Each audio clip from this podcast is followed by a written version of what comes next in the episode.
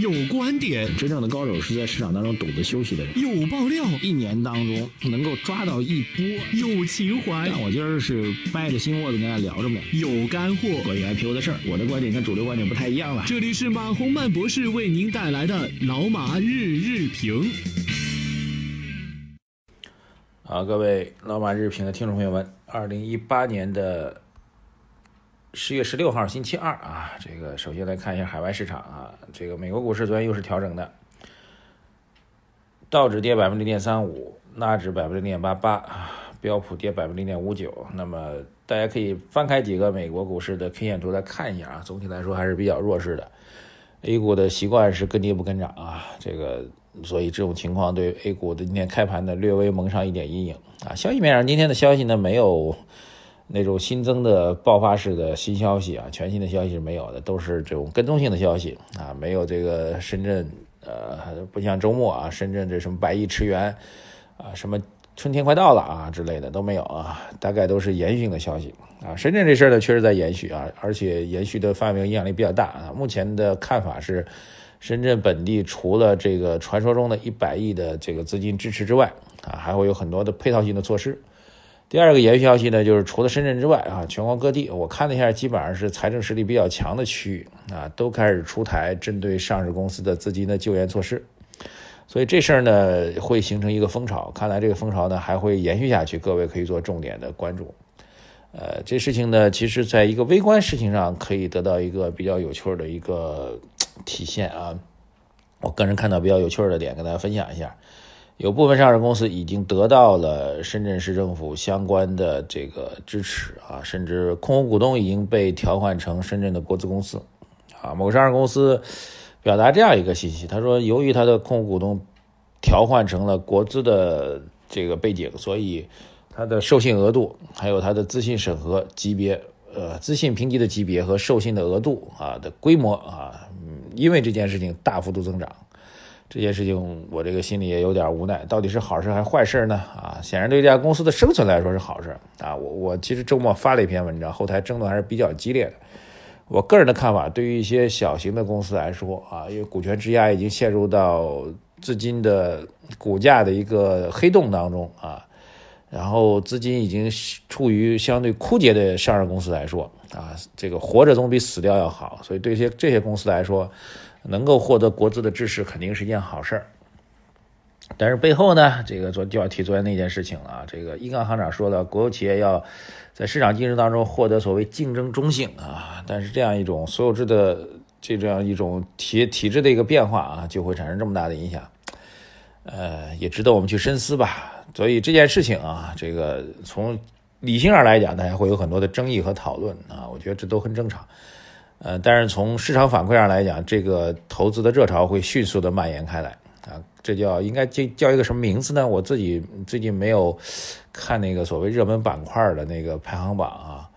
呃，这个应该叫什么名字？各位可以起一下，叫深圳深圳国资救市板块，还是叫做国资救市板块？因为未来除了深圳之外，还有其他地方也会跟进。这个板块应该会在未来持续一段时间啊，当然中间会有很多的我们需要观察的点，比如说就以深圳为例吧，什么样的上市公司会落入到国资救市的法眼当中去啊？因为之前有个标准啊，当然第一个标准 就很苛刻啊，必须深圳本地注册的上市公司啊，然后优质上市公司啊，然后没有被处罚过，然后只是资金存在问题，大概这样几个标准。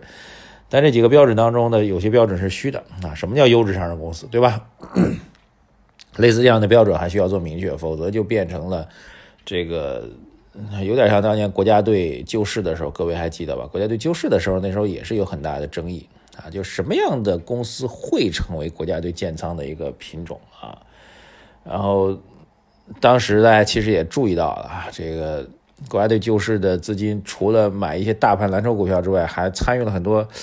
被市场称之为“妖股”的公司的投资啊。期间的标准问题也是一度成为争议的焦点。其实这样一个同样一个问题，今天在深圳这样一个政策啊，或者全国各地的国资救市的政策当中，也会再次出现。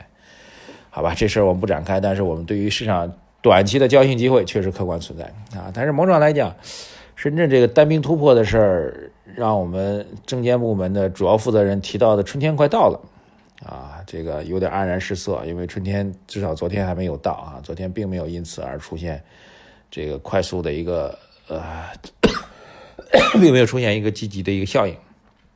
啊，这两天嗓子有点不太舒服啊，请各位这个见谅啊。这个，所以整个市场的格局目前还是一个弱势格局啊，这是第一个事情跟踪的消息。第二个跟踪消息呢是关于货轮通啊，货轮通